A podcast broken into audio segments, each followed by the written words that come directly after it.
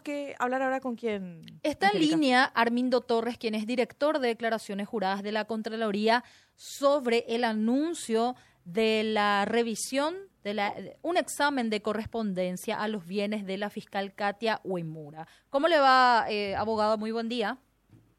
Muy buenos días, eh, Cintia, Evangélica y para la audiencia, a las órdenes. Ya de oficio, eh, abogado, por instrucción de la máxima autoridad del Contralor, eh, del Contralor General, van a estar iniciando, no sé si el término es correcto, la revisión del examen de correspondencia de los bienes de la fiscal Katia Uemura. ¿Es así? ¿Y por qué eh, esa decisión, esa instrucción también? Sí, eh, es así. en realidad lo que nosotros hacemos es la revisión de las declaraciones juradas para realizar el examen de ah. correspondencia de los ingresos y egresos y el crecimiento patrimonial que puede tener eh, la, funcionaria, ¿verdad? Eh, nosotros tenemos como criterio acá en la Contraloría realizar exámenes de correspondencia por pedidos de órganos jurisdiccionales, del Ministerio Público, por algunas denuncias o por algunas publicaciones que, que llaman la atención, como en este caso, y eh, en ese sentido realizamos el el, análisis de las declaraciones juradas presentadas por, por la funcionaria ante Contraloría. En ese sentido, hemos solicitado varios informes que, que, nos va a permitir controlar eh, la trazabilidad del, del, movimiento financiero que pudo haber tenido la, la señora fiscal. Esto arranca ahora, eh, ustedes tengo entendido van a solicitar informes, por ejemplo, a tributación, eh, y otras instituciones ligadas justamente al control del patrimonio de la fiscal.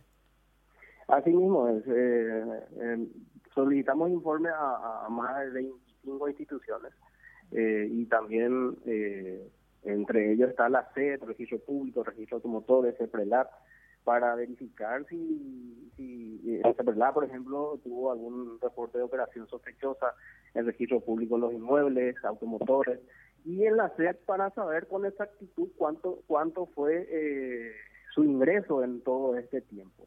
Eso se va a trazar con, su crecimiento patrimonial si la señora eh, eh, tiene un crecimiento sustentable. Con, eso se va a comparar con el crecimiento, el crecimiento o todo lo que ella obtuvo como patrimonio se va a comparar con sus ingresos si tuvo capacidad para comprar para comprar o para, para adquirir esos esos bienes que tiene y el sistema financiero eh, el informe del sistema financiero para saber cuánto tuvo de movimiento ¿verdad? En, el, sistema financiero.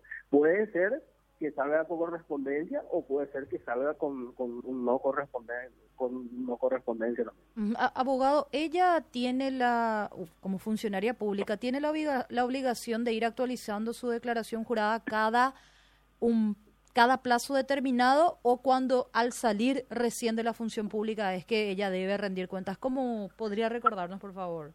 La norma constitucional eh, obliga a todos los funcionarios públicos que cobran remuneración del Estado a presentar su declaración jurada al asumir y al cesar en el cargo.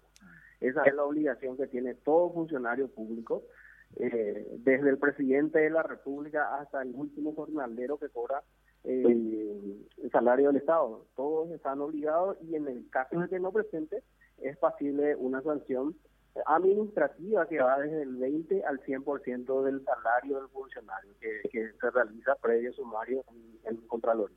Director, una... Esta funcionaria tiene tres declaraciones juradas presentadas ante Contraloría y eso es lo que estamos analizando. Director, una, una consulta. Esta obligación de presentar la declaración jurada al inicio y al término del cargo, ¿cómo se aplica en el caso de funcionarios, por ejemplo, los agentes fiscales que son reconfirmados en el cargo cada cierto tiempo? En, en, esos casos, al ser reconfirmado, ¿tiene la obligación de vuelta de presentar?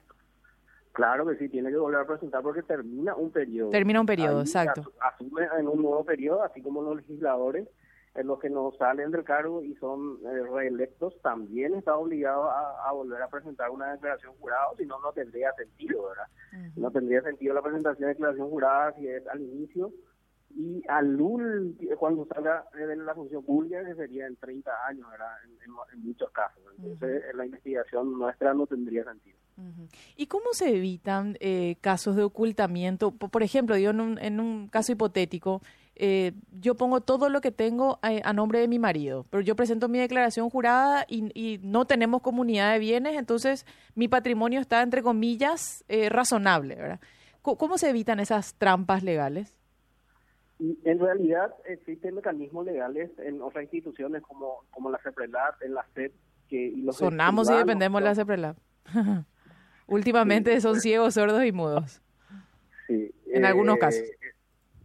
Eh, en, en, esos casos, nosotros como Contraloría no podemos eh, realizar exámenes de correspondencia particulares porque no tenemos la competencia. Mm. Los escribanos son sujetos obligados eh, de ese prelat. Ellos tienen que informar cualquier transferencia que realiza una persona y si es que llama la atención tiene que eh, eh, tiene que remitir eso al Ministerio Público para que se pueda investigar esa situación o sea hay mecanismos así como la SED también le, puede investigar a particulares pero nosotros como Contraloría solamente a funcionarios públicos eh, en el, si, si el caso de esta señora Uemura no hubiera saltado en, en el marco de una investigación de semejante calibre como el caso Pavón en nuestro país, ¿no se lo hubiera controlado, director?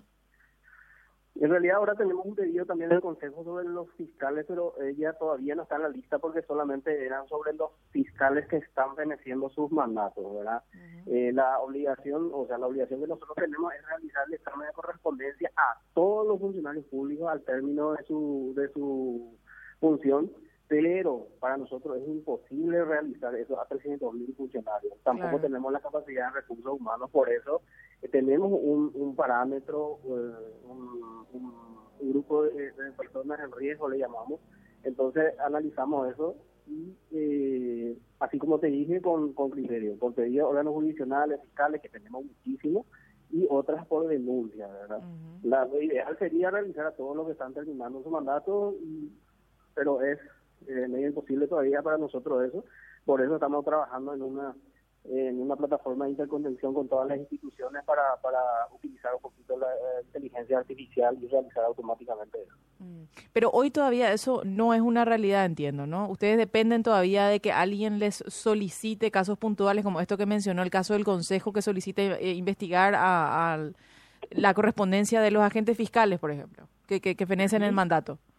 Así es, y también eh, al término del mandato, por ejemplo, ahora termina un mandato de un gobierno, ahí eh, tomamos los cargos más relevantes y le iniciamos el, el, examen, de correspondencia. Mm, entiendo. Bueno, director, le agradecemos el, el tiempo y la colaboración. Que tenga un buen día. Buen día, muchas gracias. Hasta luego. Armindo Torres, él es director de declaraciones juradas de la Contraloría General.